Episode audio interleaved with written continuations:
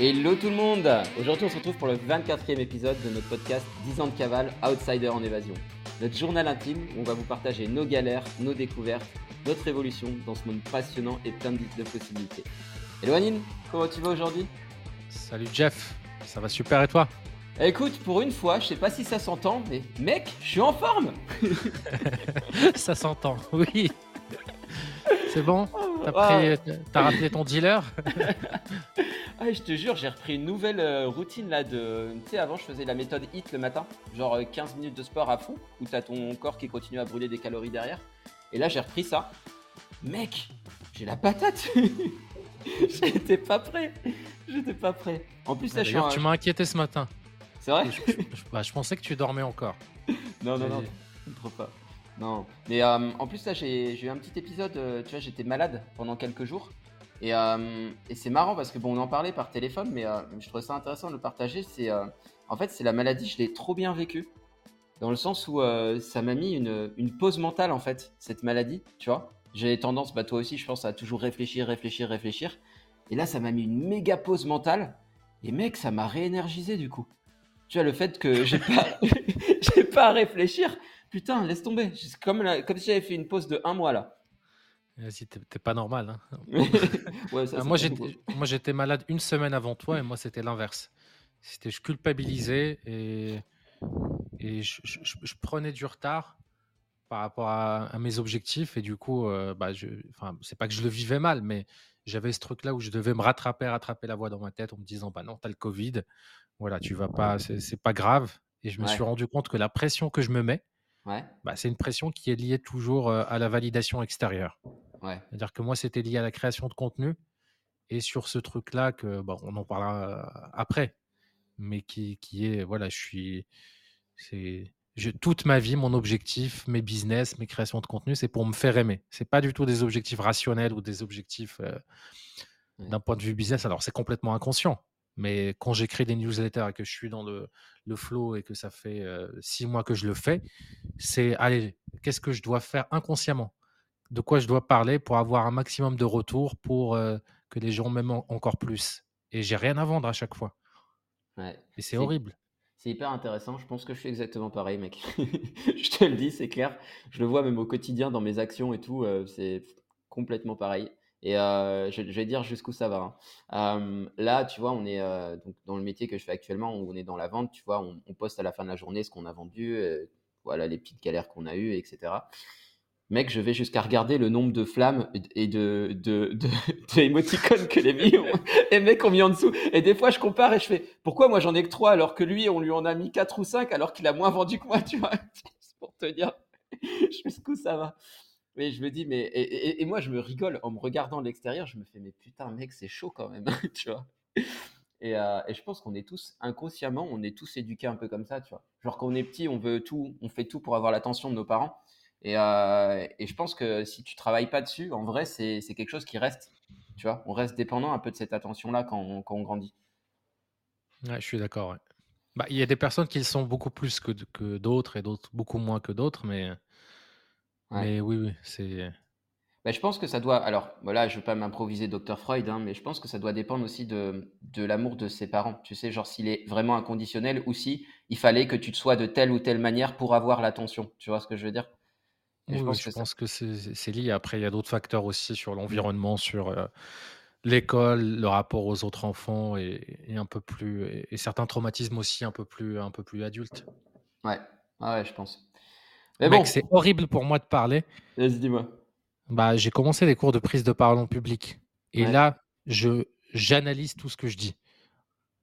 Et c'est horrible parce que du coup, euh, bah, je te parle plus à toi.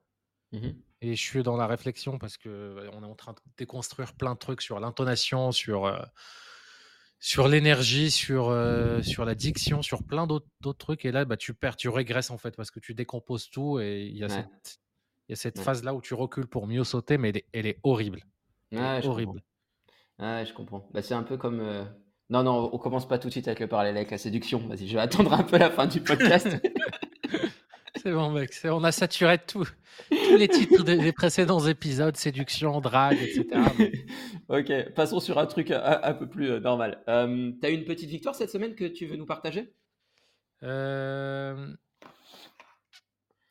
Yes. Bah, je préfère commencer par le challenge parce que du coup, c'est la victoire, elle est liée. Vas-y, vas-y. mon challenge, un peu ma galère de la semaine, c'est bah, justement cette, cette prise de parole en public qui, qui fait appel à beaucoup d'insécurité en fait. C'est pas juste un aspect technique parce que objectivement, je suis peut-être dans le top 1% de la population juste pour avoir créé déjà du contenu. J'ai fait 3 TEDx, j'ai bah, j'ai fait plein de vidéos, plein de contenus, plein de trucs. Donc, je suis pas un débutant. Mais bah, vu qu'on se compare au, meilleur, un Idriss Aberkan qui, bah, sur la forme, et bon, c'est le boss final quoi. Déjà sur scène, il était impressionnant, mais là, il a une chaîne YouTube où il fait des, contenus, c'est des lives, il part directement dans le truc, il a cette, cette passion-là, cette énergie dans la voix. Et moi, je suis, bah, comparativement, je me trouve hyper mou. C'est mmh. bah, même toi, avant de commencer là, tu me dis, ouais, t'as l'air fatigué. Mais j'ai l'air fatigué toute ma vie. J'en ai marre. Et en plus, la caméra, tu vois, elle va, elle va atténuer. Enfin, elle va atténuer. Elle te bouffe deux ou trois points d'énergie sur 10. Donc, tu dois mmh. vraiment exagérer pour avoir l'impression juste de parler normalement face à la caméra.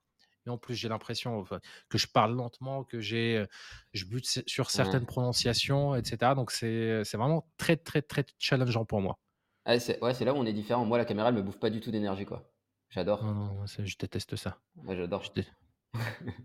Mais ouais, Idriss Aberkan, mec, c'est le boss final du boss final. Attends, tu rigoles ou quoi? Même, même juste au-delà de l'élocution, son intonation, etc. La capacité qu'il a à avoir un vocabulaire, mais à chaque fois, tu apprends des mots, quoi, quand tu l'écoutes. C'est mmh. ce mec-là, il est, il est, il est pas dans le game en fait. Il est, il est au-delà du game. Donc c'est sûr que si tu te compares à lui, c'est chaud en vrai. Tout ce que tu fais, ça sera toujours nul, tu vois. Mmh, c'est clair. C'est clair. Et, et, toi, quel est ton ah. challenge de la semaine? Alors moi, c'est marrant. Cette semaine, mon challenge là, j'ai complètement switché en termes de, de, mindset là. Je suis vraiment là dans une. Enfin, je te jure, cette maladie, je la bénis quoi. C'était trop bien. Ça m'a vraiment fait réfléchir. Je vais mon challenge, c'est réintégrer la spiritualité dans mon quotidien. C'est-à-dire que je l'ai toujours, moi, en toile de fond. Mais par exemple, tu vois, je m'étais enregistré euh, ce qu'on appelle un manifesto dans, dans le milieu euh, de tout ce qui est euh, vente, closing, etc. C'est un manifesto, c'est en gros tout, tout ce que tu as l'intention de mettre en place dans ta vie, que tu enregistres sur un fond musical et que tu t'écoutes un peu tous les matins. Et en fait, mon manifesto était très orienté argent ces derniers temps parce que voilà, c'était, je voulais rebuild du cash avec ma nouvelle structure, etc. Et je suis en train de le faire, donc c'est cool. Maintenant, je voudrais réintégrer la partie spirituelle au centre, tu vois. Genre vraiment que l'aide aux autres, euh, l'ouverture aux autres, etc., soit vraiment redevenue centrale. Et, euh, et du coup, là, je, je, prévois de me enregistrer un, un, manifesto avec ça au centre. Et, euh, et voilà, l'appliquer en fait au quotidien. Là, tu vois, par exemple, euh, je donne un petit exemple. Il y a quelqu'un dans ma famille là qui avait besoin d'aide sur un truc euh, pour un stage, etc. Et, et franchement, ça m'arrange pas, ça tombe hyper au mauvais moment pour moi parce que ben bref, ma structure va bouger, etc. Et il faudrait que j'utilise cette structure-là éventuellement pour le prendre en stage. Mm, bref. Mais je me suis dit, en fait, rien à foutre. Tu vois, il a besoin d'aide, on va trouver une solution, nos problèmes. Et euh, tu vois, j'ai mis de côté, tu vois, les peurs. Je fais, OK, là, c'est bon, tu, dois l'aider, donc tu vas l'aider, tu trouves une solution, quoi qu'il arrive, quoi. Et euh, je suis plus comme ça ces derniers temps, tu vois. Euh, pareil, il y a quelqu'un d'autre là qui avait besoin d'aide. OK, pas de souci, t'inquiète, je t'aider, nos problèmes. Et ça, ça me nourrit plus, en fait ça me nourrit plus, j'ai l'impression de revivre en fait, tu vois. Parce que j'aime l'argent, mais toi tu l'avais cerné dès le départ que c'était pas ma valeur la première, tu vois. J'aime mmh. l'argent, c'est une conséquence positive, mais euh, être moi, c'est plus euh, aider les autres, tu vois, genre contribuer. Ça, c'est quelque chose qui est important pour moi. Oui, en fait, la plupart, la plupart des entrepreneurs et de manière générale, la plupart des gens, ils n'ont pas la valeur dans le top 3, la valeur argent dans le top 3 de leur valeur. Et ils se mmh. mentent à eux-mêmes. Et c'est hyper simple, faites le test. Par exemple, est-ce que vous seriez prêt à ne plus voir les êtres que vous aimez le plus sur jusqu'au restant de, de votre vie pour un milliard d'euros? Bon, il y a très peu de personnes qui vont dire oui. Ceux qui vont dire oui, bah du coup, la hiérarchie des valeurs, c'est que l'argent vient avant de, du temps passé avec les gens qu'on aime, avec la famille. Mmh. Pareil, est-ce que tu es prêt à faire un truc illégal, immoral pour avoir de l'argent, arnaquer des gens, etc. Là, la, la majorité de la population pareil, ils seront pas prêts à avoir, on aime bien, enfin, pour, pour les gens qui sont. Il n'y a pas de jugement de valeur honnête, pas honnête, etc. Là, on parle de, de valeur mmh. d'un point de vue humain. Bah, moi, je peux pas arnaquer. Enfin, quand un client me paye, c'est je dois toujours surdélivrer. Et c'est pas parce que je suis une personne bien, c'est parce que c'est ça ce qui me nourrit, c'est ça qui me rend heureux. Et c'est ça, en mmh. fait, un système de valeurs. Ouais, carrément, je suis 100% d'accord. Et du coup, moi, j'avais un peu, j'ai un peu mis ça de côté. Et c'est normal, en fait, j'évolue par cycle. Tu vois, on en parlait la dernière fois. Le, l'humain, il évolue par cycle, en fait. Et c'est ok, il faut les accepter. Mais là, c'était, j'étais plus dans mon cycle. vas-y, défonce-toi professionnellement, va, va chercher du cash, tu vois. Maintenant, je reviens dans mon cycle un peu plus naturel qui est, euh, bon, bah voilà, l'aide aux autres, l'ouverture, etc. Même, je commence à voir plus de monde, tu vois, je, me réveille un peu, tu vois. Donc, euh, ouais, ouais, ça, ça, ça, a été un peu mon challenge la semaine. Et je peux t'en partager un, petit deuxième aussi qui est, cette semaine, je vais aller dans un gros séminaire qui est hyper intéressant. C'est un séminaire sur euh, la vie de couple. Et, euh, et T'es célibataire C'est le gars qui va chasser dans le séminaire. Non, non, non, pas du tout. Justement, attends, attends je t'explique. Il, y, a, une vraie logique derrière. C'est que, en fait, j'ai justement toujours travaillé, moi, sur la partie séduction, comment aborder, etc., parce que c'est pas quelque chose de naturel. Et donc, c'est quelque chose qui s'apprend, comme tout. Euh, il y en a qui sont naturels là-dessus, tant mieux pour eux, mais c'est une infime partie de la population. Le reste du monde, euh, bon, bah, tu arrives pour la première fois, tu dois parler à une fille que tu n'as jamais vue, tu sais pas faire. Donc ça, je l'ai appris, j'ai beaucoup travaillé, mais par contre, j'ai jamais vraiment travaillé la partie couple, l'après, tu sais comprendre les mmh. besoins de l'autre, euh, réussir à être bien même en étant en couple sans perdre, justement, on en parlait la dernière fois, sans perdre son énergie de conquête, tu sais, de on veut aller chercher plus, on veut aller chercher plus. Tout ça, c'est des choses, à mon, à mon sens, qui s'apprennent. Et euh, il se trouve que j'ai la chance de, de pouvoir aller. Euh, j'étais invité à ce séminaire par la personne qui l'organise parce que c'est quelqu'un que je connais, avec qui je travaille. Et je trouve très compétent dans ce domaine-là parce qu'il arrive à avoir justement une vie de famille très équilibrée, en même temps, à avoir un business qui tourne très très bien. Et euh, du coup, je pense que j'ai beaucoup de choses à apprendre de, de, cette, de cette, euh, ce séminaire. Et donc, j'y vais là, ce sera au Portugal là, pendant trois jours. Et euh, ouais, franchement, je pense que ça va être très cool. Ok, cool. cool. Et, la victoire de la semaine? Cette semaine, bah alors là, elle, vient de commencer, mais je dirais que c'est que je me suis remis dans une dynamique. parce que j'avais une petite phase de down en termes de vente, là, pour être honnête, pendant une dizaine de jours où j'avais rien vendu. Et c'est t'as vite fait quand tu es dans ce métier-là de, de, te dire, euh, ok, purée, euh, de te mettre dans une mauvaise énergie, tu vois. Genre, euh, ah, combien de temps ça va durer, ou ah, peut-être que je fais mal les choses, etc. Et en fait, ma, petite victoire, mais encore une fois, hein, c'est pas dû qu'à à moi, c'est mon corps qui m'a aidé. Je te jure, cette pause mentale de ouf, la maladie m'a trop aidé là. c'est vraiment de me remettre dans une dynamique hyper positive de, de vente, quoi. Là, et d'ailleurs, ça s'est vu tout de suite. Là, j'ai, je sais pas, j'ai close 6 deals en l'espace de 5 jours. Donc, voilà, j'ai, ouais, je me suis remis bien en dynamique là. Donc je dirais que c'est ça ma petite victoire. Cool. Et toi? Cool. Euh... Ah, moi, ma victoire, c'est c'est le fait de ne pas avoir abandonné justement avec ce challenge-là qui, qui, me travaille énormément et, et, le fait de le transformer. Du coup, ça m'a inspiré pour le transformer en une opportunité. Je vais lancer en décembre un challenge de 28 jours pour parler face caméra. Et je vais utiliser le pouvoir de ma communauté, le pouvoir justement de la meilleure chose pour apprendre quelque chose. Enfin, euh, le meilleur moyen pour apprendre un sujet, c'est de l'enseigner à d'autres personnes. Et donc, j'ai là, j'ai investi déjà presque 1000 balles sur des formations, sur de l'accompagnement avec euh, différents spécialistes de l'addiction, de, de, la prise de parole face caméra, de, du personal branding, etc. Mais à chaque fois, bah, ça reste hyper théorique ou alors c'est bah, forcément ça coûte hyper cher parce que c'est des séances d'une heure. Et je veux transformer ça, de gamifier, et le transformer en une espèce d'expérience où chaque jour, tu as un petit truc à faire, où tu te filmes tous les jours, mais c'est ludique. Tu as une communauté qui est fermée et qui est sécurisée, où justement c'est une safe place pour le monde extérieur, où il y aura deux modes. Le mode normal où tu fais juste le truc sur le Discord et euh, le mode euh, voilà créateur de contenu où tu fais les challenges quotidiens et tu publies en parallèle aussi une vidéo sur, euh, sur les réseaux sociaux.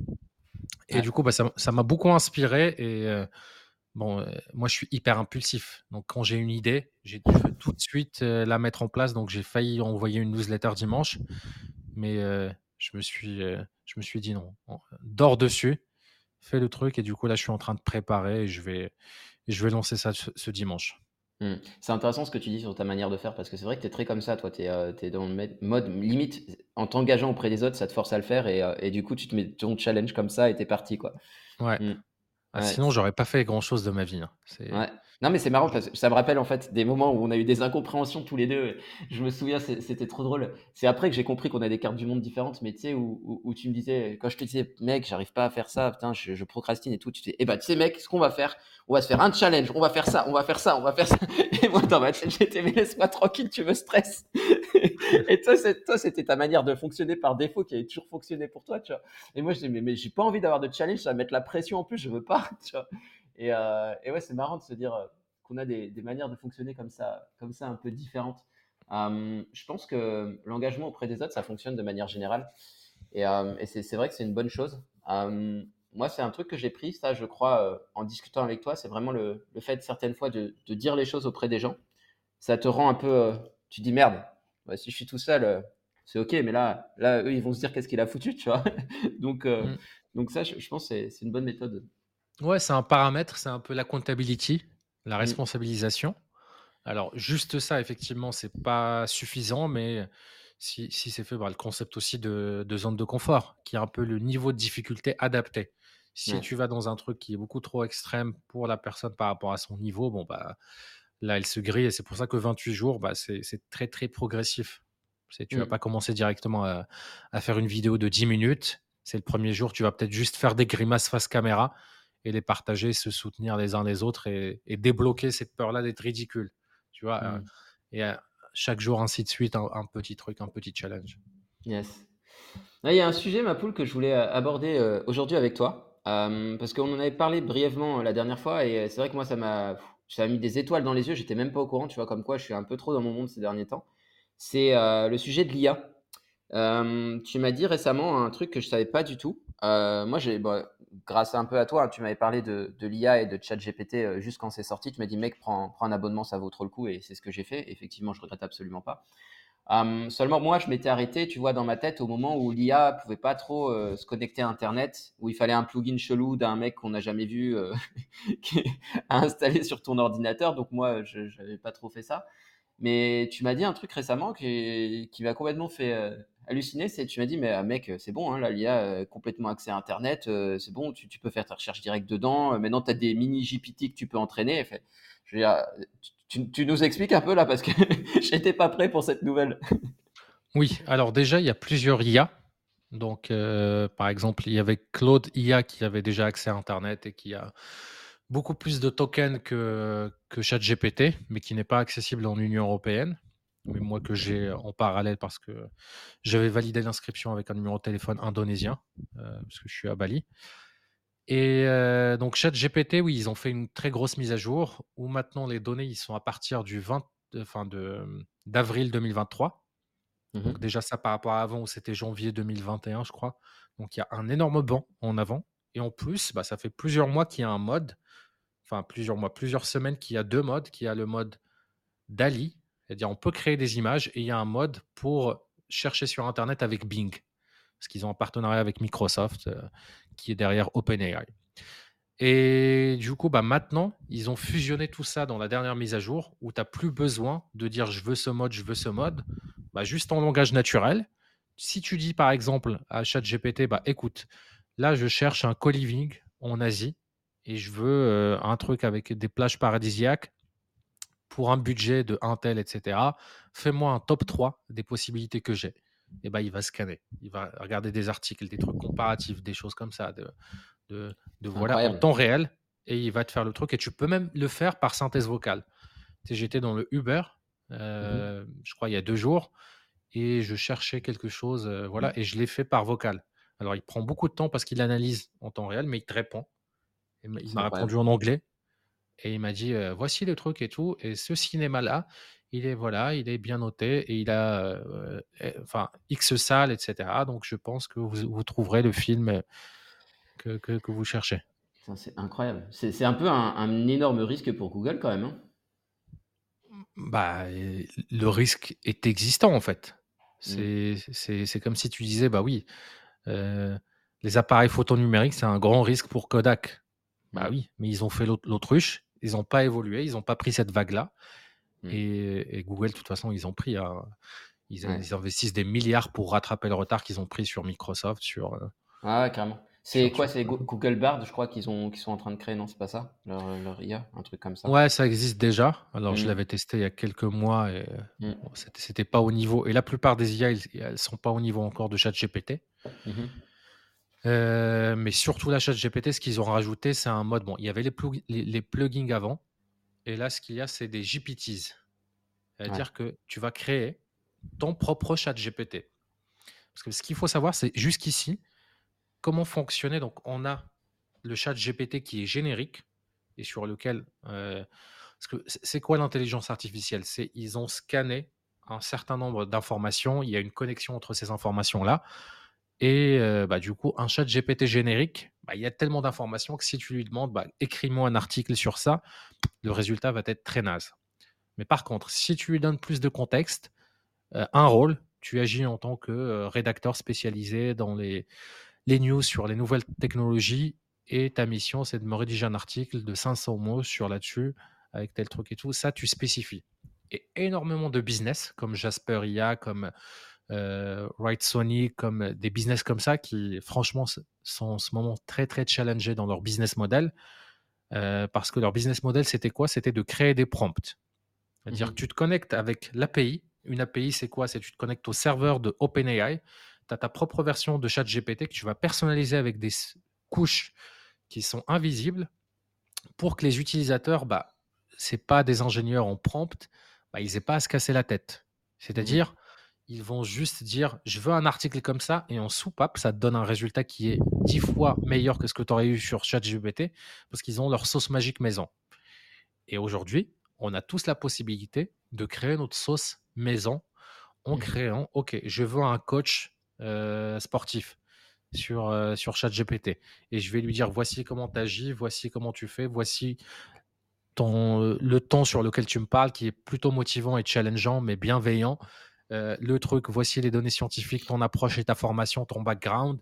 je vais directement te donner un jour de semaine et tu vas me dire ce que faire, etc. Et là, tu as ça qui est prêt. Tu mets une image. C'est comme, c'est comme si tu avais un vrai coach virtuel et là, tu arrives et tu, au lieu de lui donner un contexte, tu donnes juste des instructions sur OK, euh, qu'est-ce que je fais la semaine 2 Voici mes résultats. Je, peux le programmer aussi pour qu'il me demande chaque semaine les résultats, mes mensurations, etc., pour qu'il adapte l'entraînement.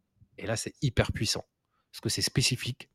C'est euh, une utilisation, c'est comme avoir sa propre solution, son propre coach, son propre truc qui a énormément d'éléments de contexte et à qui on ne va pas devoir tout le temps, tout le temps répéter les mêmes choses. Et dernière partie, qui est hyper, hyper puissante aussi, c'est que ces GPT-là, bah, on peut les connecter avec euh, TDM sur Instagram, on peut les connecter avec ta boîte Gmail, on peut les connecter. Tu peux créer une assistante virtuelle qui a accès à ta base de données de ta boîte, comment on, parle, euh, la FAQ pour répondre au, euh, au service client, etc. Et tu connectes ça et voilà, ça te gère automatiquement ta boîte de réception, ça te gère automatiquement énormément de choses. C'est incroyable. C'est-à-dire que là, tu peux avoir ta, mini armée de GPT, euh, ton assistante virtuelle, celle qui fait le community management, celle qui fait le copywriting, etc. Ouais. Bah, aujourd'hui, c'est. De toute façon, ces métiers-là, c'est pas que ça va être amené à disparaître. C'est si des gens qui proposent ces métiers-là n'incluent pas l'IA, bah, c'est hyper simple, tu vas plus être compétitif. Ouais.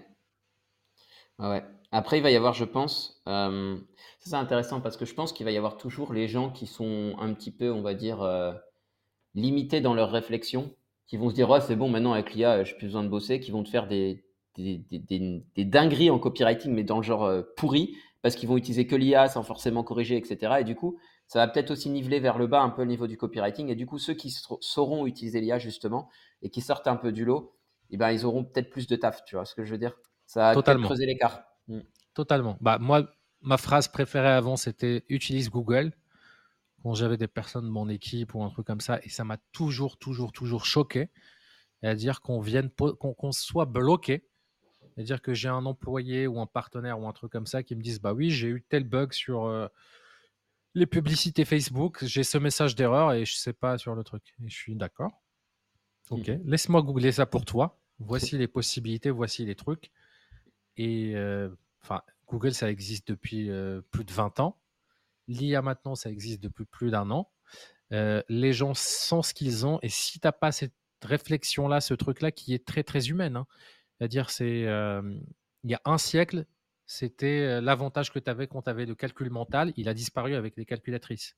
Mmh. Mais il y a des gens qui ont encore, même des systèmes éducatifs, il y a ce, ce truc-là de glorifier les choses faites par soi-même.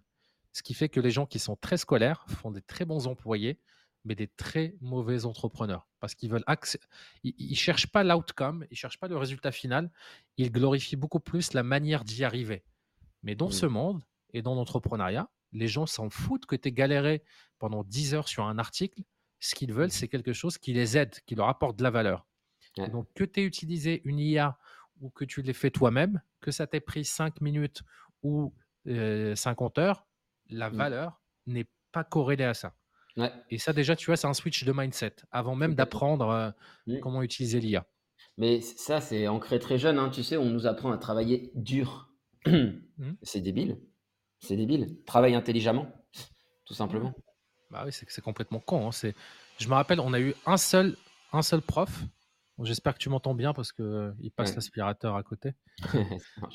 le mec a une femme de ménage, quoi, tranquille. Non, non, c'est pas moi, c'est bah, un hôtel, enfin, c'est un appart-hôtel et c'est l'appartement d'à côté. Et je sais même plus ce que je disais. alors c'est bien parce que ma mémoire court terme n'est pas ouf non plus, donc là on, est bien, on est reparti. Ouais, je parle, ouais, si, si. Si je parlais justement sur des switch de mindset avant même, et ça, ça va être le problème pour 80% des personnes. C'est-à-dire, bah, surtout en Europe, enfin, en France que je connais mieux que, que, que, les autres pays d'Europe, bah, il y a une résistance au changement qui est hyper, hyper, hyper puissante. C'est-à-dire, quand il y a un truc nouveau, bah, par définition, c'est mauvais. Mmh.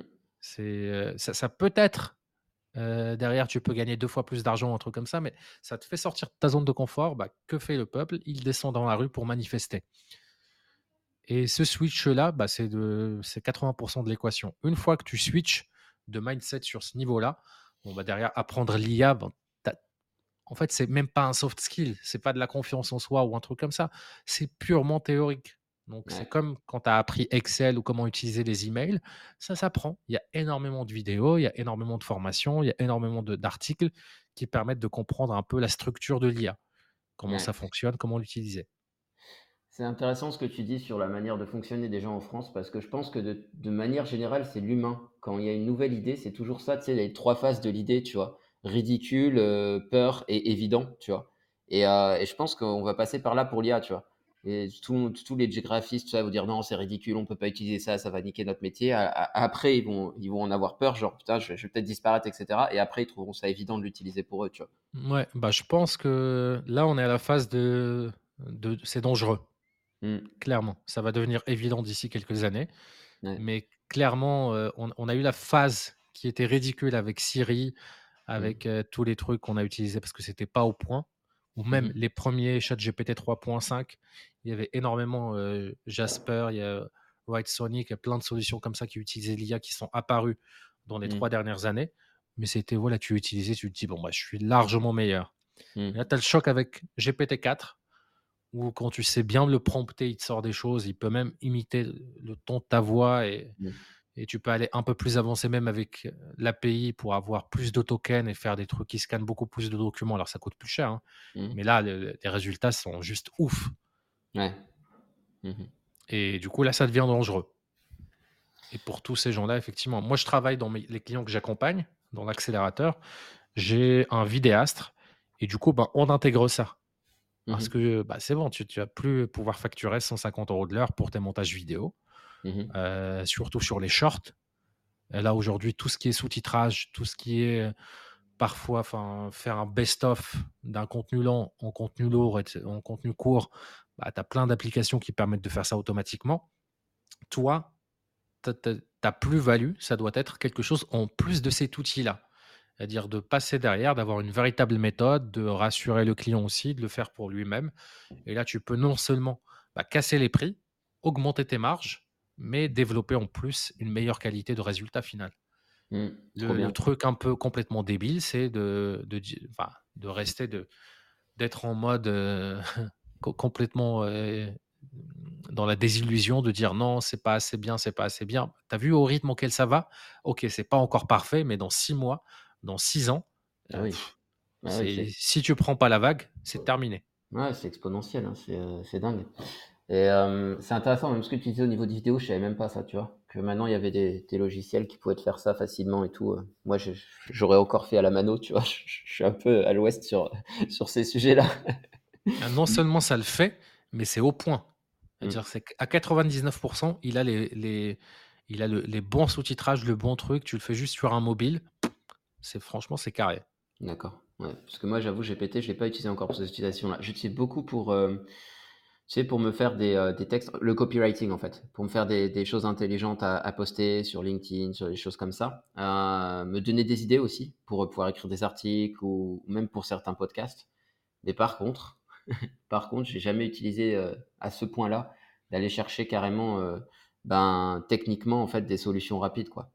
Ouais, c'est pas GPT qui fait ça. Enfin, c'est pas ChatGPT, c'est des mmh. applications qui sont spécialisées dans la vidéo. Euh, parce qu'il n'y mmh. a pas juste le modèle d'OpenAI et ChatGPT, il y a plein de modèles qui sont multimodales avec à la fois la photo, la vidéo, du sous-titre. Euh, il y a des IA qui permettent de corriger le regard. Si tu lis un script et que tu regardes pas la caméra, ça te permet de, la, de corriger ça. Mmh et qui permet un peu de reconstituer un regard. C'est pas encore parfait parce que ça fait parfois, si tu as la tête un peu trop baissée, bah, ça fait un truc hyper, euh, hyper mmh. chelou, mais ça va s'améliorer. Si, si j'ai une utilisation pour te choquer, c'est moi j'ai fait des tests sanguins. Donc j'ai mon bilan qui est en anglais que j'ai fait à Kuala Lumpur et j'avais des trucs un peu, tu, tu sais, tu reçois ça le temps d'aller revoir le médecin la semaine d'après, parce qu'il est là une fois par semaine dans ce laboratoire. Le truc, toi, tu vois des trucs qui sont gras, tu, euh, voilà, tu, tu sais pas ce que, ce que tu as. J'ai scanné le truc. Ah, j'ai scanné le truc sur ChatGPT. Je lui dis, tu agis en tant que ça. Tu me dis, euh, le truc, il m'a dit ça, c'est parfait, ça, c'est normal. Voilà, j'ai dit mon âge, mon truc. Voilà, et il avait tous les indicateurs. Il m'a dit, bon, le cholestérol est un peu haut, rien de grave et tout. Voici les, euh, les conseils donc, c'est des conseils de changement de lifestyle, de manger moins gras, moins sucré, etc. Il y a ça aussi. Donc, ça, c'est à, à, voir avec un professionnel de santé pour confirmer, pour voir s'il n'y a pas d'autres tests à faire, etc. etc. Et c'était ouf. Ouais, ça m'étonne pas. C'est Oussama Amar, je crois, qui avait parlé de ça, que dans le futur, les IA soigneraient presque aussi bien que les médecins ou un truc comme ça. Je ne veux pas déformer ce qu'il avait dit, mais il avait commencé à en parler sur, sur la possibilité de l'IA, justement. De... Ah, moi, je ne sais pas ce qu'il a dit, mais moi, je dirais qu'il soignerait beaucoup mieux que les humains. Mmh. Il n'y a pas de biais cognitif. Il y a pas, alors, je ne parle pas de la chirurgie, je ne parle pas du truc. Je parle diagnostic comme dans des. Enfin, même les médecins devraient utiliser l'IA. Les laboratoires devraient utiliser l'IA. Tu rentres des données, tu les croises avec la population, avec l'âge, avec le truc, et tu n'as plus ce truc-là de rater un indicateur. Tu peux croiser aussi plusieurs indicateurs. Tu mmh. peux, tu, tu, peux, voilà, tu peux plus te tromper. Mmh. C'est intéressant. C'est intéressant. Ouais, j'aime beaucoup ce sujet. C'est vraiment quelque chose qui va être. Euh, je vais regarder de plus près euh, pour les années à venir parce que je crois qu'il y a de nouvelles, euh, nouvelles utilisations qui vont pas arrêter de, de sortir et ce sera intéressant un peu de, de voir notre capacité d'adaptation à ça. Parce que comme tu disais tout à l'heure, hein, là, c'est soit on s'adapte, soit on meurt. Hein. C'est comme Google. Hein. Ceux qui restent derrière, ne faut pas faire long feu. Ah, moi, mon kiff en tant qu'introverti, c'est si je peux gérer une boîte qui fait des millions en étant tout seul avec des équipes d'IA euh, j'adore les interactions avec mes clients parce que eux, forcément, je... c'est une relation qui est différente, mais je déteste manager les humains. C'est euh, refaire les mêmes choses, l'opérationnel, faire le mauvais flic, le truc, euh, mmh. carotte, le bâton, le truc. C'est, j'en peux plus. Et honnêtement, là, déjà, si j'avais ChatGPT, imagine si tu as ChatGPT 5 ou 6 mmh. et que tu l'as en 2010. L'avantage était le seul au monde à l'avoir. Personne n'est au courant de ce que c'est. Ah bah, mec, tu gagnes milliardaire. Ouais, tu gagnes un temps monumental. Hein, bah, juste, tu lances, tu, lances 100 blogs qui marchaient, qui cartonnaient à l'époque, et tu fais 10 mmh. articles par jour. Mmh. Les meilleurs des meilleurs des meilleurs. Mmh. Tu, niques tout le marché. Ouais, mais euh, moi, par, contre, ce que tu viens de me citer, c'est ton rêve, c'est mon cauchemar. Hein, je te le dis. Hein. Clairement. Bah, moi, tu me fais une boîte où je parle qu'à toute la journée, mais je deviens dingue au bout d'un mois. Je, à mon but, là, là maintenant, je me, je me connais un peu mieux. C'est vraiment pas d'être euh, infopreneur solo. Hein. Moi, je veux après, par la suite, euh, grossir avec une équipe, euh, une équipe, tu vois, genre avec des valeurs que, qui seront similaires. Mais, mais je vois quand je, en fait, pourquoi je te dis ça, c'est que je commence à rencontrer des gens qui ont des valeurs similaires de plus en plus. Je me fais de plus en plus de réseaux, tu vois. Mec, je suis tellement bien quand je suis avec eux, j'ai rien à justifier, on se comprend, c'est facile, c'est fluide, c'est, j'aime bien, tu vois. Et je veux, mon rêve, c'est d'être entouré de gens comme ça, tu vois. De Moi bosser aussi. avec des gens comme ça. Mais pas d'être leur supérieur. C'est soit d'être d'égal à égal, donc c'est des relations d'associés, de partenaires, de, de gens que je vais pas fliquer, mmh que je vais pas. En fait, ce que ce dont je suis pas à l'aise avec, c'est la mentalité de salarié. Je veux plus de salariés dans ma vie. Ah oui, pareil. Ah, mais on est d'accord. Mais tu prends pas des salariés.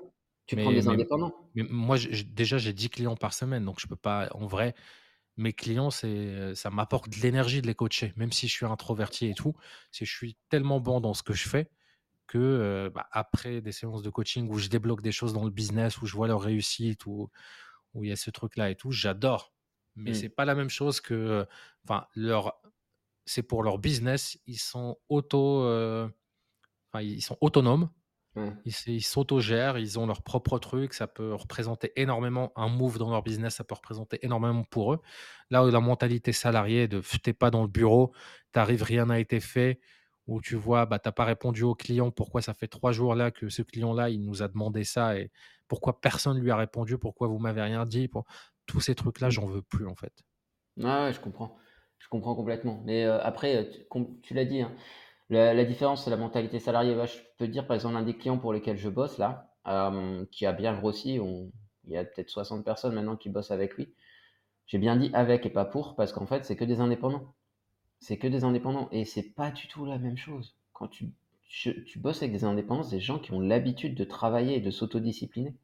Donc oui, il y a quand même des, choses. Il faut que tu leur inculques ta manière de travailler à toi, parce que voilà, c'est pas c'est pas ton copier-coller, mais ça n'a rien à voir avec bosser avec des salariés qui sont là pour justement travailler dur, le présentéisme, c'est ça le plus important, tu vois. Ah non, c'est pas travailler dur, c'est l'inverse. C'est travailler dur, c'est l'exception. C'est vraiment une personne qui est consciencieuse. le système, Ouais, je vais reformuler. Montrer qu'on travaille dur, c'est ça l'important. Le présentéisme, bah tu vois, et, pas l'efficacité. Et c'est ça qui est dérangeant pour moi. C'est vraiment travailler avec quelqu'un qui est efficace. Je préfère mille fois. Je vais pas à revenir derrière lui. Il sait quoi faire, il sait comment le faire. C'est parfait pour moi. Tu. Est-ce que tu imagines un peu le niveau de mindset que le salarié moyen ou le fonctionnaire moyen aura s'il entend ce type de discours? C'est-à-dire, imagine déjà en France, tu es mmh fonctionnaire, tu mmh peux pas être viré. Mmh. Tu es fonctionnaire, l'argent, il vient d'où? Il bah, vient de toi, de moi, des contribuables, enfin, et des non-fonctionnaires. Parce que ceux qui créent de la valeur dans l'économie, c'est le secteur privé. Avec cette valeur-là et les taxes et tous les trucs, on va les distribuer aux fonctionnaires et sur ce qu'on leur a distribué, bon, bah, ils, leur font payer aussi des impôts sur les impôts des autres. Mais la source de la valeur, c'est là-dessus. Est-ce que je dois répéter ça? On ne peut pas virer quelqu'un. Moi, j'ai connu quand j'étais, quand je travaillais dans une mutuelle étudiante, on faisait des chaînes d'inscription et dans un truc qui était l'UEFM, donc c'est là où se forment les profs et tout. Il y avait un gars qui était à l'accueil, qui était complètement foufou, qui avait une cinquantaine d'années et qui foutait rien, qui venait tout le temps nous faire marrer, euh, qui venait tout le temps avec nous dans les, dans les pauses euh, clopes et tout. Et sa phrase préférée, c'est bah, de toute façon, ils peuvent pas me virer, euh, moi je suis titulaire. et en fait, il avait des blâmes ou des trucs comme ça pour, pour des choses. Mais même, c'était impossible de te virer parce qu'au bout de 10 blâmes, tu as un avertissement. Au bout de 10 avertissements, vraiment, on dit attention. Hein. Et au final, le pire du pire, c'est que tu n'évolues pas. Et lui, bah, il savait qu'il n'allait pas évoluer. Il a abandonné toute idée d'évoluer là-dessus. Le téléphone, il sonnait, il répondait pas. Ou il répondait quand il voulait. Il prenait des pauses de 45 minutes. Il voyait s'il n'y avait pas de chef, s'il n'y avait pas de truc. Le samedi matin, par exemple, quand on avait des inscriptions, bah lui, c'est il venait, il était sur son téléphone, euh, c'était fin du game. Et tu te dis, alors moi, ça me faisait beaucoup marrer à l'époque parce que j'étais étudiant, j'avais pas la mentalité de. Mmh forcément, j'avais les APL, donc moi aussi, j'étais de l'autre côté de la force. le jour où tu switches, et tu te dis, en fait, le système est malade. Hein. Cette personne-là n'est pas une mauvaise personne. Le système dans lequel elle est, et qui mmh. sera hyper difficile de changer parce que là, tu as un gap de génération et tu as des acquis sociaux et tu as tous ces trucs-là que je comprends. Hein. Si je suis à leur place, pareil, je ne vais pas comprendre pour moi, l'État, et quand l'État, tu m'as appris que c'était toi qui étais responsable de tout pour moi, parce que c'était tes promesses pour te faire élire, bah, c'est normal que derrière, je ne sois pas responsabilisé en tant qu'adulte, en tant qu'individu, en tant qu'employé, que fonctionnaire. Ça, c'est important. C'est un truc que tu m'avais sorti une fois et, j'ai beaucoup aimé. Que, en fait, les, le problème, un des problèmes qu'on avait euh, ben, en France, on va parler de la France parce que là, c'était de la France qu'on parlait, c'était le fait que les gens considèrent que l'État doit répondre pour eux à leurs problématiques, quoi qu'il arrive. Ils vont pas se responsabiliser, mais ils vont se dire, ouais, c'est à l'État, en fait, pour eux de, prendre en charge. Et mmh. je pense qu'à partir du moment où tu te déresponsabilises comme ça, tu perds ton pouvoir personnel et tu perds ton pouvoir de décision. Et, euh, effectivement, euh, tu l'avais bien dit la dernière fois et on avait parlé pendant pas mal de temps. Et je pense que tu as raison, c'est une des sources qui fait que euh, on a cette mentalité-là un peu encore qui reste ancrée en France. Ouais, complètement. Complètement. Et, et, l'idée, en fait, comme tu l'as dit, c'est tu perds le pouvoir quand tu as cette mentalité-là. Et c'est pour ça que les gouvernements, ils veulent pas. T'imagines avoir à gérer des personnes qui sortent en dehors des sentiers battus, qui sont responsabilisées, qui ne comptent plus sur le système, sur le truc. Qu'est-ce qu'ils mmh. font? Ils ne votent plus. Ils font des actions civiques, euh, mmh. soit de désobéissance, soit d'entrepreneuriat, soit de monter eux-mêmes les projets. Le pouvoir de l'État, des collectivités, etc., il est moindre. Et, en fait, bah, ces gens-là, c'est exactement ça qu'ils veulent pas. Et c'est pas du complotisme ou c'est un truc comme ça, c'est par le système. Mmh. C'est par système et les systèmes sont beaucoup plus puissants que les entreprises, que les individus, que, que le truc. Et là, là j'ai une question qui vient dans la tête. Est-ce que tu penses que c'est ces gens-là qui veulent pas et que du coup ils font tout pour maintenir les gens dans ce système? Ou est-ce que tu penses pas que c'est les gens qui sont pour l'instant pas du tout autonomes et que les gens au pouvoir se disent non mais ces gars-là si on les laisse faire tout seuls, demain c'est la révolution, c'est la merde, faut qu'on mette en place des systèmes parce que là c'est chaud, tu vois. Je, ne sais même pas. Franchement, je sais même pas si on se pose ce type de questions. Parce que d'où ça vient, ces trucs-là? Si on remonte un peu dans l'histoire, tu avais ces trucs-là des paysans de bah, tu restes à ta place, il n'y a pas d'ascension sociale, etc. Euh, enfin, c'est encore dans beaucoup de pays. Tu peux pas monter une entreprise si tu connais pas les gens de la famille royale ou un colonel ou un truc comme ça. C'est mmh. impossible. En France, on peut. Il y a ce changement-là en France, aux États-Unis, dans, dans plein de pays. Euh, donc la réflexion, je pense que c'est surtout un après-guerre. Il y avait tellement d'argent, il y avait tellement de trucs qu'on le distribuait parce qu'il fallait tout reconstruire. C'était les 30 glorieuses, l'économie allait bien. Tu, traversais la rue, tu avais un, emploi de publicitaire ou de, ou de trucs exceptionnels sans bac, sans rien. Et on a gardé ce même système, ce même mindset d'État-providence. Sauf mmh. que bah forcément, hein, c'est un État qui, qui, ne fait pas attention à sa gestion des ressources quand mmh. l'économie baisse et quand le truc, bah voilà, quand tu as des fonctionnaires et que, et que énormément de fonctionnaires. Je, je, fais juste la comparaison, par exemple, entre l'Estonie et la France. Euh, avant, j'étais entrepreneur en France. Maintenant, je suis entrepreneur digital nomade. J'ai ma boîte en Estonie. C'est 20% de flat tax. C'est-à-dire, peu importe, tu fais 1 milliard ou tu fais 1000 euh, euros, on va te prendre 20% sur ça. Si tu es résident sur place aussi, donc ça, c'est l'entreprise, c'est 20% aussi de flat tax. Il y a mmh. une exonération en dessous d'un certain montant, forcément pour les gens qui n'ont pas assez de moyens, mmh mais ils n'ont pas de fonctionnaires quasiment. C'est-à-dire que le système est, est tellement simple, il est mmh. tellement simple pour les boîtes, tu n'as pas de contrôle fiscal, parce que de toute façon, tes comptes bancaires, tes trucs sont connectés avec. Alors, ça, c'est pour les digital nomades. Hein, je ne sais pas pour les boîtes locales, pour, mmh. pour les trucs, mais le truc de digital nomade, c'est tu ne peux pas te tromper. La TVA, elle est prélevée sur ton compte. Tu dois travailler avec un partenaire de l'État qui est un partenaire privé que je paye 150 balles par mois, qui me gère ma comptabilité, mes trucs et tout. Il n'y a pas de, il y a pas cette pression-là de la brigade va tomber sur ah toi et allez, on arrête tout. Et alors que tu es l'entrepreneur et que tu es celui qui crée de la valeur dans ce pays, il y a des gens mmh. qui créent aucune valeur et qui te considèrent comme de la merde et tu dois mmh. montrer pas de blanche à ces gens-là alors que tu n'as rien fait de mal.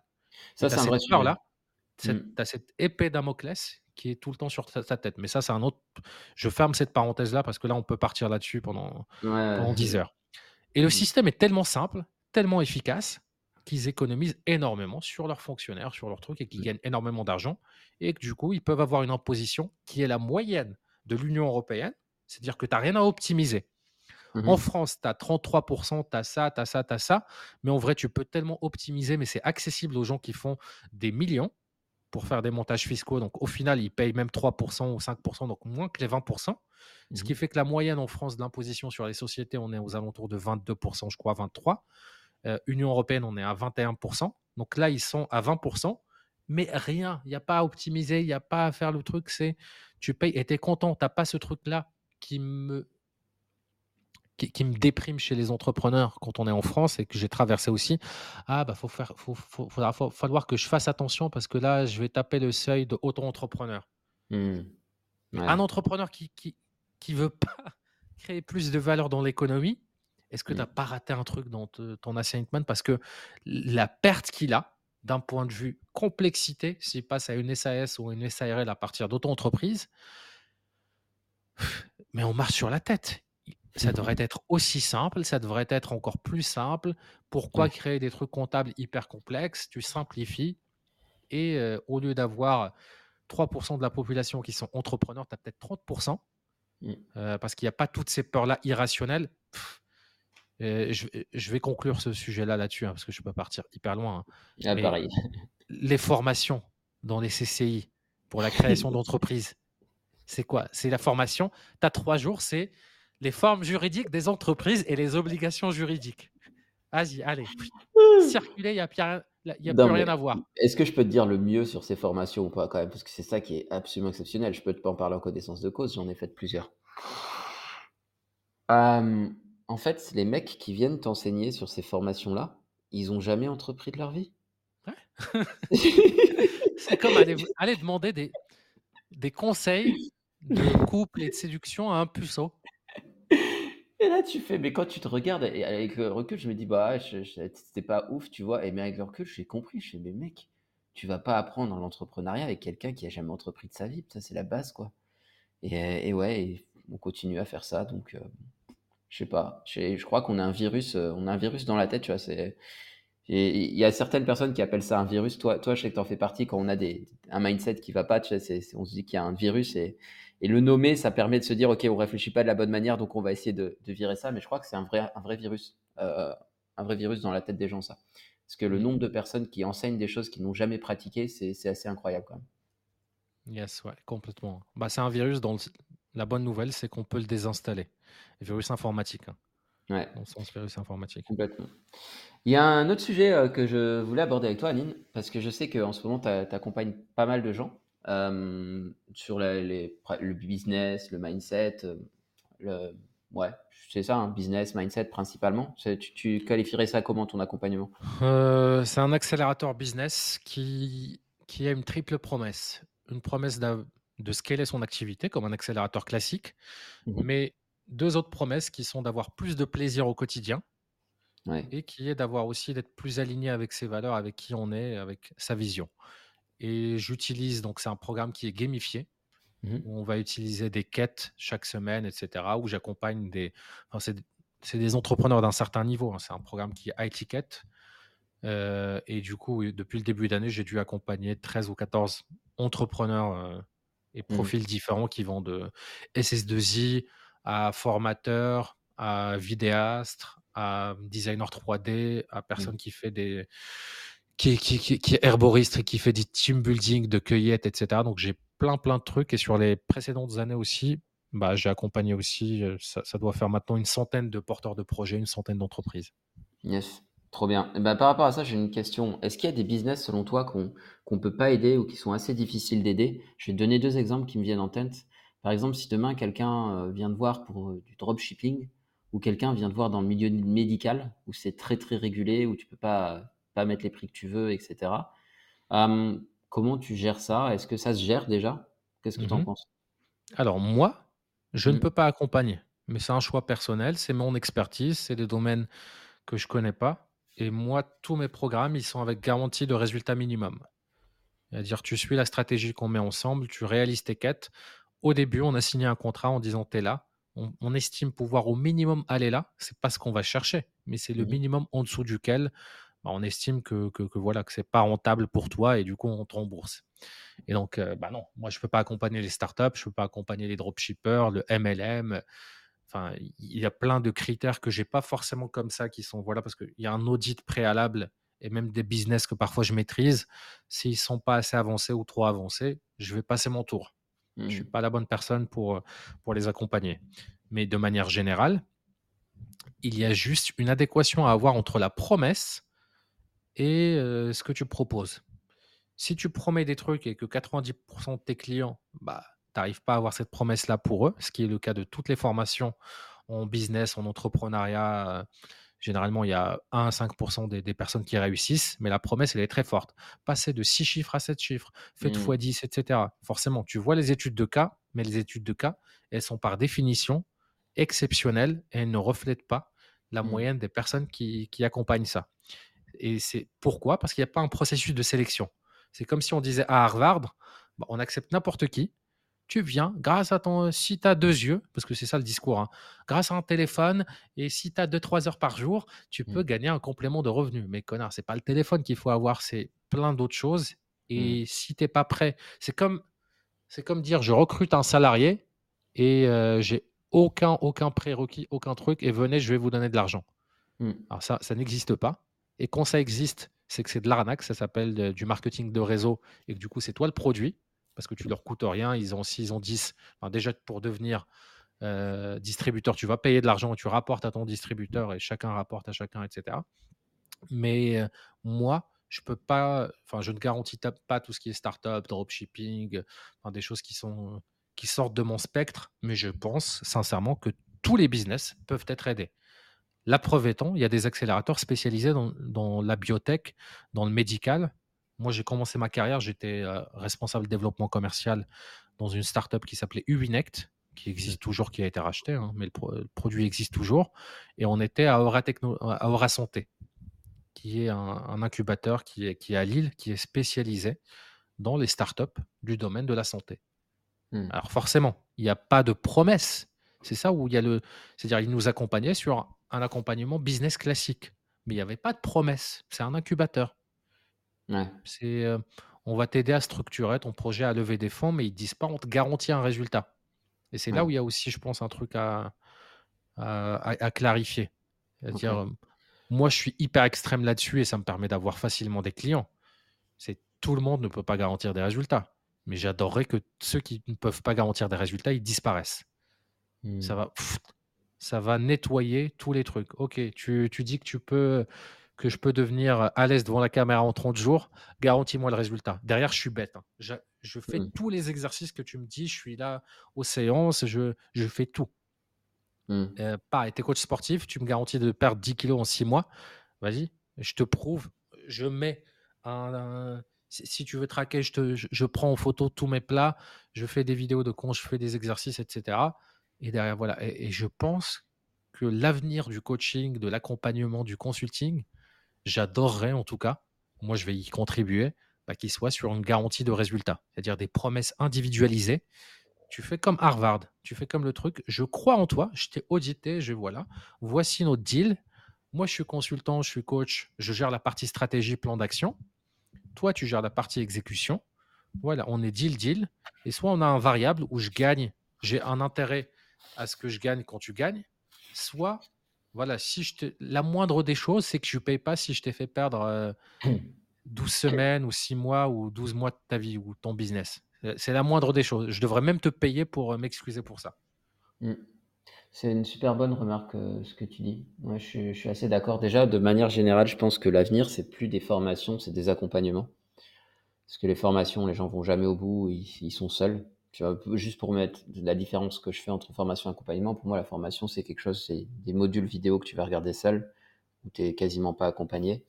Peut-être un coaching de temps en temps, mais maximum. Alors que l'accompagnement, c'est, tu as peut-être un support de temps en temps ou non visuel, mais dans tous les cas, tu es accompagné régulièrement toutes les semaines.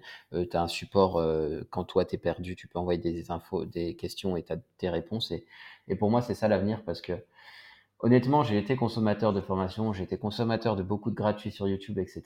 Une fois que tu as l'information, tu as mille manières de l'appliquer. Mille manières. Et tu peux te tromper à chaque fois. Donc en fait, tu perds un temps monumental. Alors que quand tu suis mmh. quelqu'un qui a déjà fait le chemin, qui est là pour toi, dire non, non, va pas par là, va plutôt par là. Et en fait, tu gagnes 10 ans de ta vie, quoi. Mmh S'il est bon. Hein. D'où l'intérêt de d'activer le mode je, Je ne remets rien en question de ce que tu me dis parce que tu es capable aussi mmh. de soit d'être payé sur résultat, mmh. soit de me garantir un résultat minimum. C'est pour ça que je dis quelqu'un qui a déjà eu les résultats. C'est-à-dire quand tu suis quelqu'un qui a déjà eu les résultats, tu vois. Et après, bon, il faut qu'il soit pédagogue aussi. Mais, euh, exactement, ouais. ouais. Exactement. Euh... Mec, j'ai fait un truc. Tu vois, franchement, j'ai passé les deux ou trois dernières semaines. Elles n'étaient pas agréables. Elles sont toujours pas agréables. D'autant plus que là, j'ai récupéré mon énergie. C'est hyper cool. Là, ça va. Je... Ah, là, attends, attends. Là, tu as récupéré ton énergie. C'est ça que tu es en train de me dire. Ouais, ouais. Pourquoi? Tu trouves que je suis encore mou? Ouais, ça va. Non, ça va, ça va. va. Vas-y, continue. Vas-y, nique ta Vas-y. Mais je sais que, en fait, j'ai toujours été mou toute ma vie. Je vais peut-être faire comme Paul Mirabel et je vais, je vais faire des, conseils de gamification, de business et de développement personnel en parlant comme ça. Non, ça a vraiment, ça m'a pris énormément d'énergie. Ces trucs-là, et c'est et, euh, et euh, bref, ça m'a. Je ne vais pas partir dans ce sujet-là. Je voulais parler d'un autre sujet qui est, euh, bah, je suis perdu depuis des semaines, je sais pas quoi faire. je suis à Kuala Lumpur. je voulais partir à Koh J'ai regardé des trucs. il y avait un co-living space qui était là-bas. Il me plaisait pas. Enfin, il me plaisait pas. Si, il me plaisait. C'était le seul. mais ils étaient, ils étaient remplis, donc ils avaient que le coworking mais j'ai regardé tout ce qui était aux alentours. Bah, c'est une petite île en Thaïlande. Et tu le niveau d'infrastructure, etc. Ça, ça, ça, me serait allé. Vas-y, dis rien. Ça me mmh. serait allé en début d'année. Mais là, ça m'allait pas. Tu vois, c'est hyper. Enfin, tu t'as pas de bureau, t'as pas de truc. Il y a pas. Enfin, ça m'inspirait pas. Euh, Je sais pas aussi. J'ai envie de visiter les Philippines. Euh, le Japon ou des trucs comme ça, une nouvelle destination, ça, ça aussi, ça me titillait, ou de revenir à Bali. Mmh. Et du coup, ce matin, ce que j'ai fait, c'est j'ai mis trois papiers. Ça faisait longtemps que je ne l'ai pas fait. J'ai mis Bali, Koh Lanta, euh, nouvelle destination. Et j'ai tiré au sort. et Bali est sorti. Donc j'ai pris le 2, je reviens à Bali, le 2 décembre. Je vais faire un, je vais faire Ubud, le premier mois dans un co-living. J'adore Ubud. Mmh. Ouais, qui est enfin un co-living où tu as tout sur place, tu as des cours de yoga, tu as mmh. le coworking, etc. C'est Outpost, tu vois, c'est un truc un peu de enfin intermédiaire haut de gamme. Hein, 1100 dollars à peu près le mois, donc ça va. Enfin, c'est pas. Franchement, il y a des trucs à 3000, etc. Je rêve de pouvoir me les permettre l'année prochaine. Parce que les gens que tu vas rencontrer là-bas, c'est pas du tout les mêmes que tu vas rencontrer dans des co-living à 400, à 700, à 1000. Euh, moi, mon budget là, maximum, ça va être 1000, 1200. Donc, euh, donc mmh. je pars là-dessus. Et c'est. Euh, je sais que toi, on est différent. Genre, qu'est-ce que tu penserais de tirer au sort des décisions importantes dans ta vie? Non, il n'y a pas moyen. Il n'y a pas moyen. Ah non, non, non, non. Moi, je suis mon intuition. C'est hors de question que je fasse ça. Non, non. Pas, Avec toi qui es spirituel, Mmh. C'est une force divine. C'est le hasard, de la destinée. Confonds pas spirituel et New Age, mec. Bah, euh, non, non, non, non. Moi, je suis mon intuition, en fait. J'ai une bonne intuition, en vrai. Donc, euh, j'aurais ressenti euh, vers où aller, tu vois. Cracovie, c'est une petite intuition, en vrai. Je devais même pas rester ici au départ. Je devais aller en Géorgie, mais les billets, ils arrivaient en pleine nuit. Donc, je me suis dit, bon, bah, je vais m'arrêter à Cracovie. Je sais pas pourquoi Cracovie est venu dans mon esprit à ce moment-là. Mais j'ai adoré, mec. J'y reviendrai l'année prochaine. Hein quand il fera plus chaud, parce que là, 3 degrés, bon, on va se calmer. Mais, euh, mais ouais, j'ai adoré. juste, je voulais te poser une question tout à l'heure quand tu parlais, j'ai pas pu te la poser. Euh, pourquoi Colanta? Bah Parce que l'émission télé. Quel mytho Parce que les plages. Et voilà. Ok, ok. Moi, je crois que ça conclut bien, euh, ça conclut bien cet épisode de podcast la prochaine fois, on aura peut-être la vraie version. bah non, non, la vraie version, c'est ça. Est-ce que je t'ai dit, je t'ai envoyé un message, euh, une, vanne, là, il y, a deux jours, en te disant c'est validé pour la destination Colorta. Je, viens de faire une mini-étude de marché Tinder. c'est good. Yes, yes. Bon, bah écoute, euh, super. Euh, bah, la semaine prochaine, tout le monde. C'était le 24e épisode. très cool. Euh, on se retrouve la semaine prochaine où c'est Anine qui va vous animer ça pour le 25e épisode. À bientôt tout le monde. Ciao. Salut, salut.